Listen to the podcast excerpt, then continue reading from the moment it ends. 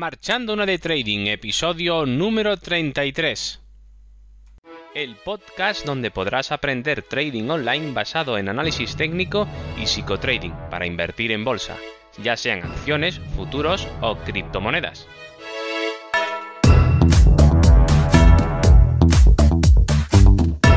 Hola, muy buenas, comenzamos el episodio número 33 de este podcast. Como dije en el episodio anterior, hoy hablaré sobre el trading de futuros. Y todo esto, ¿por qué lo hago? Bueno, pues lo hago, hoy quiero hablar precisamente de trading de futuros, no porque tenía pensado en, el listado de, que tengo preparado para hacer cada, cada episodio, sino porque un, oyente, un, un, radio escucha, pues nos lo solicitó eh, por iBox, quiero recordar, Alberto nos pedía que hablara un poco sobre futuros. Bueno, pues eh, dicho y hecho. Otras personas me han pedido otro tipo de. que haga otro tipo de episodios, ¿vale? Pero eh, o por falta de tiempo o por falta de información, pues no he podido todavía, todavía formar eh, el, el podcast o el episodio en sí. Me gusta siempre hacer episodios que sean útiles y para decir tonterías o decir cosas que no valgan, pues no vamos a perder el tiempo. Pero, como siempre digo, mm, vuestros comentarios y vuestras eh, peticiones siempre quedan apuntadas, ¿vale? Para en un futuro, en cuanto pueda, le meto mano y, hablamos sobre ello, ¿vale? Eh, bueno, pues... ¿Qué más? Eh, pues bueno, sí, hoy vamos a hablar de trading futuros, efectivamente, pero antes de empezar, ¿Qué voy a decir? Como siempre, hacer un poco de spam, ¿no? Hacerme un poco de autobombo. Como siempre, ya sabes dónde encontrarme en cursotradingonline.com, la web donde puedes encontrar los cursos de trading online, psicotrading y análisis técnico para crear tu propio sistema de trading. A través de videotutoriales, como ya sabes, guiados a tiempo real y todo lo que necesitas para perder el miedo a hacer trading desde casa.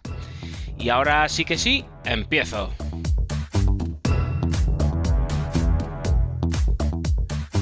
Bueno, pues antes de empezar a hablar sobre trading de futuros y saber qué es exactamente los trading de futuros, primero tenemos que recordar que mm, podéis consultar el, episodio número 5 en el que hablo de los tipos de mercados, donde explico con más detalle los mercados más usados disponibles, ¿vale? Y ahora, mm, de todos modos, voy a, deciros que a grosso modo, para, que nos, nos situemos un poco, a lo que nos, realmente nos interesa, ¿vale? Eh, operar el mercado como, como, pequeños traders caseros que seríamos, en el caso de que decidamos de hacerlo, pues los mercados más, los tipos de mercado más comunes, más normales son, pues bueno, operar acciones, eh, operar forex y CFDs, eh, en futuros, que es el que vamos a hablar, y bueno, hoy actualmente pues también eh, hay muchísima gente, sobre todo joven, que está, eh, bueno, pues haciendo su incursión en las criptomonedas. ¿Vale? Que no deja de ser otro tipo de inversión, igual que podría ser, pues bueno, pues eh, Forex o, o divisa, etcétera, ¿vale? Lo único que tiene un concepto totalmente distinto de, de, lo que es la regulación de este tipo de, instrumentos financieros, si es que así lo podemos llamar, que sí, realmente son instrumentos financieros también, claro. Pero bueno, no vamos a divagar eh, más y vamos a entrar en lo que realmente nos interesa. Eh, bueno, pues bueno, lo que he dicho anteriormente, acciones for, CFD, futuro, criptomonedas, bueno, es, es, un, es un resumen así un poco, hay más, más tipos de mercados, pero bueno, concretamente, básicamente, los, el 80% yo creo que estaría aquí, ¿vale? Y, ya entrando directamente a la pregunta ¿qué es un futuro? Lo primero que tenemos que saber es qué es un futuro, porque claro, dice, bueno, ¿un futuro qué es? ¿No? Estamos hablando de pasado, de presente y futuro. ¿Qué es un futuro? Bueno, pues voy a explicarlo en lenguaje llano y simple para que todo el mundo lo entienda, ¿vale? Ahora, eso sí, que me perdonen los puristas del trading o economistas, ¿eh? que tampoco voy a hacer aquí ahora una exposición académica para universitarios ni para gente súper entendida. Lo que pretendo es explicar un futuro de manera que cualquier persona, ¿vale? Lo entienda, ¿vale? Eh, puede tener ciertos errores digamos, a nivel teórico, ¿vale? Pero mm, es que yo creo que lo que realmente le interesa al público en general o a la gente que viene a visitarme es saber no tienen a lo mejor ni idea y lo que quieren es saber, bueno, qué es un futuro, ¿no? Básicamente, aunque luego podamos eh, profundizar más teóricamente de lo que es un futuro y buscar mucha información al respecto, ¿vale? Así que, sin más, voy a entrar a qué es un futuro. Bueno, voy a poner un ejemplo muy ilustrativo, tomando como ejemplo, valga la redundancia, el futuro, por ejemplo, de la soja, ¿vale? El futuro de la soja es un, es un gráfico igual que otro puede ser, un gráfico de cotización en el que podemos visualizar cómo fluctúa el precio de la soja. Vale, pues ahora imagina que eres agricultor de soja y tienes relación con el dueño de una cadena de supermercados que te compra toda la producción todos los años para vender tus productos a la población en general. Vale, hasta ahí correcto. Bueno, pues cada año, al final de la cosecha de la soja, os reunís para acordar el precio de la compra-venta de ese año. Y acuerdas venderle la cosecha a 10 euros la caja de soja. ¿Vale? Bueno, pues hasta ahí todo correcto. Bien, pues ahora imagina que un año hay una tormenta. Una tormenta con muchos granizos, relámpagos, total. Se lía mm, a llover exagerado y a, bueno, es un desastre un desastre para tu cosecha y ¿qué ocurre? Pues que mm, esa cosecha ese año se destruye completamente toda tu plantación o parte de esa plantación y ese año pierdes el 50% de tu producción de soja y por ende tu dinero, claro. Entonces, mm, visto este problema que sucedía y que sucede, pues para solucionar este problema surge la idea de contrato de futuro y os voy a explicar. Donde a cambio de rebajar el precio de tu producto al comprador, de la cadena de supermercados, asume el riesgo por ti en caso de que haya una tormenta que destruya el 50% de tu producción, o el 60 o el 80, lo que se acuerde. Para ello, tenéis que acordar un contrato de futuro, por ejemplo, a tres meses en adelante, donde pase lo que pase, tú le vas a respetar el precio acordado antes de que se produzca la entrega del producto, es decir, tres meses después de firmar el contrato de futuro. Ahora, puede pasar que en tres meses después el precio de la soja suba, justo cuando debes hacer la entrega del producto. Pero recuerda que ya firmaste un contrato a futuro, donde te comprometiste a un precio que no podrás variar ya. ¿Vale? Claro, ese es el juego, ¿vale? Ese es el juego y de ahí parte la idea de futuros, de los contratos de futuro. Entonces, cuando vemos la cotización de futuros de cualquier tipo de instrumento financiero, pues lo que estamos viendo es lo que se especula a futuro, a tres meses vista, normalmente trimestralmente, y entonces pues se van haciendo coberturas, ¿vale? la palabra cobertura es un poco discutible, porque bueno, eso estaríamos en, en, divagar en, teoría, ¿no? Pero bueno, estamos hablando que he dicho al principio que esto es un poco para que entendamos por qué se le llama futuro y qué es un contrato de futuro, ¿vale? Pero bueno, todo esto que, he dicho realmente a nosotros nos da exactamente lo igual y ni siquiera nos interesa, es a modo informativo para que sepamos de dónde viene eso, ¿vale? Un poco para que tengamos la idea. Em, pero a nosotros realmente no nos interesa eso, porque nosotros lo que vamos a hacer es ver, ver que es un mercado muy líquido, que cotiza y ya está. Y vamos a aplicar un sistema de trading para poder comprar barato y vender caro. Para saber cuándo está barato y para saber cuándo vender a un precio razonablemente caro para sacar un beneficio. Todo esto eh, como digo, no nos interesa porque la virtualización de este concepto, ¿vale? El del, contrato de futuro y toda esta estrategia de cobertura y todo el tema entre comprador y vendedor es lo que hoy en día llamamos mercado de futuros, donde nosotros como participantes activos como traders o como personas que invierten o instituciones financieras inyectamos liquidez al sistema, inyectar liquidez, inyectar dinero de verdad, ¿vale? Para que siempre haya una cobertura futuro disponible o lo que es lo mismo, un contrato de futuro disponible a cualquier precio, ¿vale? A esa eh, es, es decir, la liquidez tan necesaria para que los mercados sean eficientes. Es decir, imagínate un mercado en el que no hay liquidez. Eso es un mercado en el que tú, por ejemplo, vas y quieres comprar, por ejemplo, eh, a, yo qué sé, pues por ejemplo, al precio de, de, la soja, pues estamos hablando, eh, está vendiendo a 10 euros la caja, pues imagínate que llegas a ese mercado y dices, mira, yo es que a 10 euros no lo quiero comprar, lo quiero comprar a 8. Y buscas, a lo mejor, si hay un, si, si por ejemplo hay muy poca liquidez, significa que solamente hay a lo mejor dos tíos o dos personas, dos hombres, que son los que venden en ese mercado la soja y te van a decir, no, no, eh, yo te lo vendo a 10 y si lo quieres bien y si no te lo vendo a 12. Y dices, joder, macho, a ver, vamos a llegar a un acuerdo, 8, tal, porque pues no vas a poder hacer nada, porque como son dos, pues muy difícil. Pues dicen, si, no, si es que este tío no lo va a tener que comprar a nosotros, a, me lo va a tener que comprar a mí, a 10 euros. Si es que soy tú y yo somos los únicos que están aquí, o sea que yo no voy a rebajar el precio. Así que al final va a tener que, va, a tener que comprármelo a 10 euros. Y efectivamente al final no me va a quedar más remedio que comprarlo a, a 10 euros, no a 8, que es lo que yo pretendía. Entonces, eso es un mercado con muy poca liquidez. Ahora, sin embargo, si tenemos un mercado con mucha liquidez, significa que hay mucha competencia. Es decir, que en este caso no habría dos, sino habría, por ejemplo, imaginad, eh, 10.000 vendedores. Pues bueno, en esos 10.000 estoy seguro que podrás llegar a algún acuerdo con alguno en el que te lo venda a 8 euros. Puede ser a lo mejor que tenga un poco menos de calidad ese producto, puede ser, o a lo mejor porque tiene un excedente, pues también. Bueno, pues el motivo es distinto, pero al haber mucha liquidez, mucha competencia, pues al final siempre vas a poder hacer tu transacción. Sin embargo, si no hay liquidez, no hay transacción. Por eso, eh, nosotros lo que hacemos al entrar aquí, ¿por qué se abren las puertas a los mercados, a la bolsa, etcétera? Pues para, simplemente para eso, como todo, para que haya liquidez. Bueno, y ahora vamos a entrar a por qué elegir futuros, porque si no, al tiempo que voy, no voy a terminar a unos 20 minutitos, que es lo que en, principio quiero hacer los podcasts, porque si no me alargo demasiado y se hace muy pesado.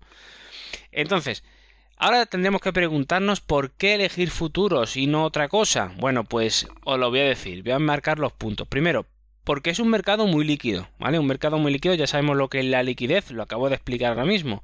Entonces siempre vamos a tener una contrapartida. Luego, es el Ferrari de los tipos de mercado disponibles.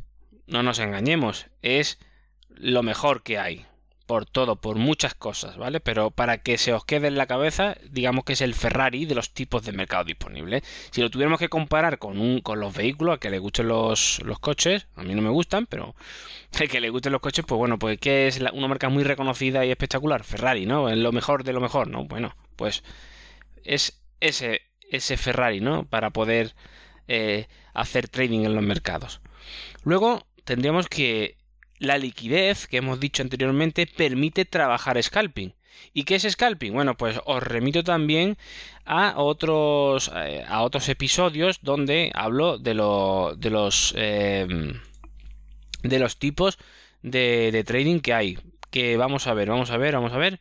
Eh, os recomiendo el episodio número 4 en el que hablo de los tipos de trading de trading online, ¿vale? Yo creo que ahí hablo un poco sobre el tema este de los del scalping y explico exactamente lo que es el, el scalping, ¿vale? Pero bueno, para que os para que el que no lo sepa se haya eh, se haya puesto a escuchar este, este podcast sin saberlo, pues yo lo explico así rápidamente y es simplemente bueno que podemos hacer entradas eh, muy rápidas, es decir, entrar y salir, estamos hablando de, de hacer la transacción y ganar un dinero o perderlo en cuestión de minutos, incluso de segundos. ¿eh?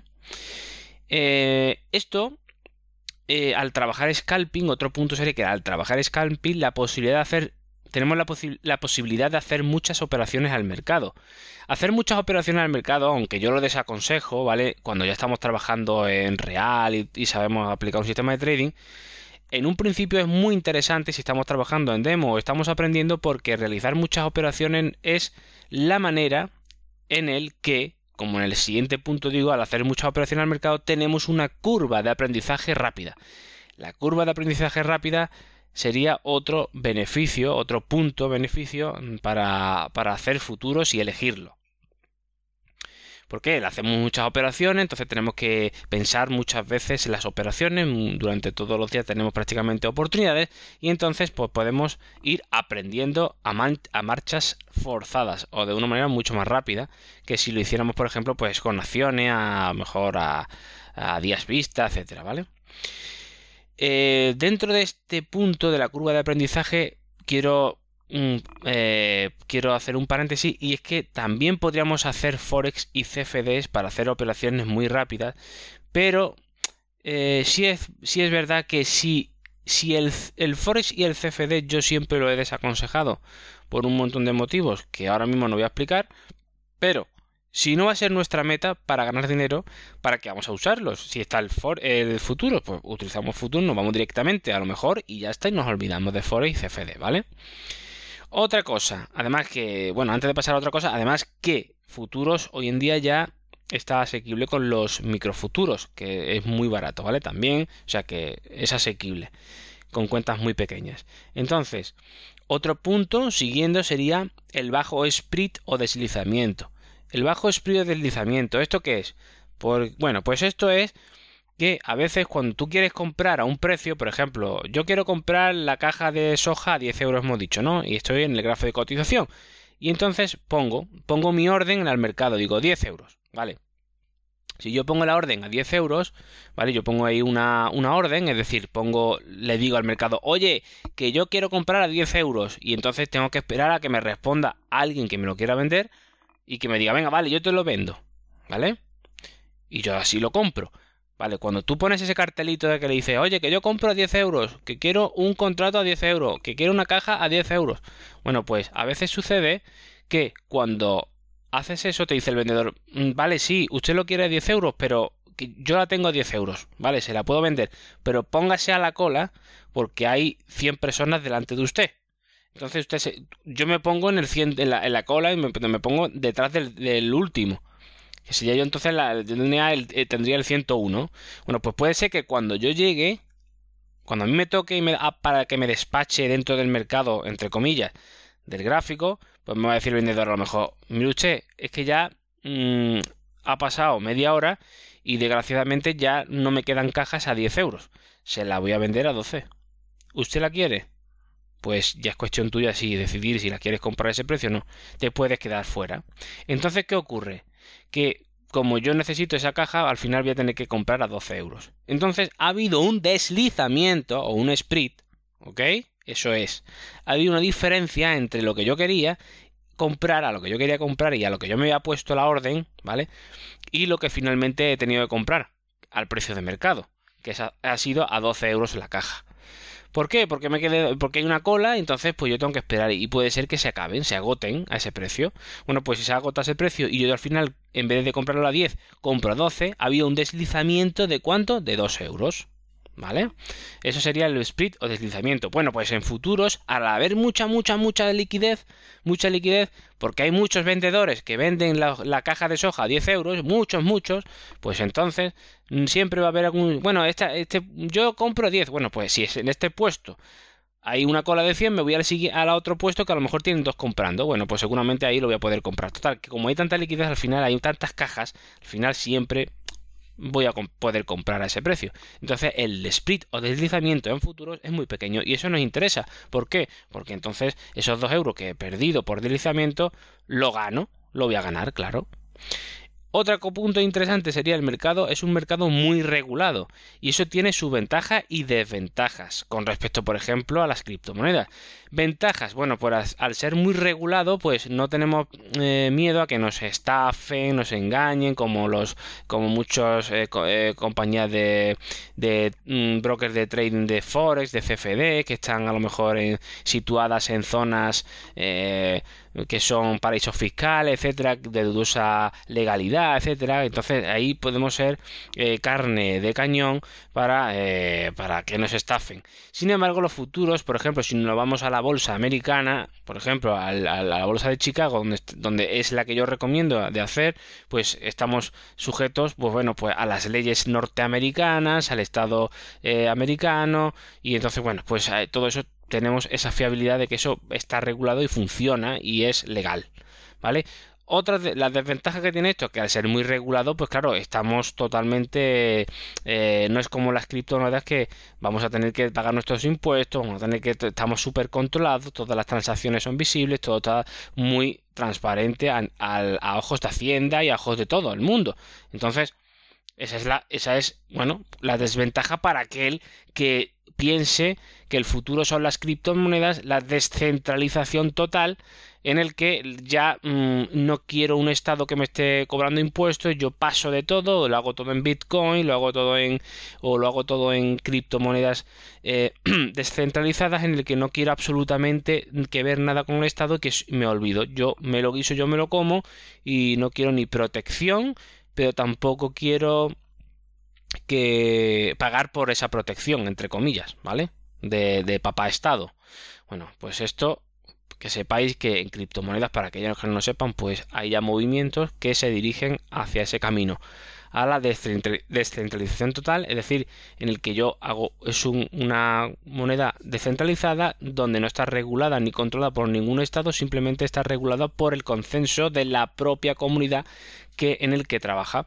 Esto veremos a ver si va a llegar a buen puerto o no, porque claro, evidentemente eh, sería romper completamente el paradigma de lo que estamos viviendo actualmente, que es un estado, es un mundo donde los estados, las naciones controlan todo el capital. Bueno, pues eso está por ver.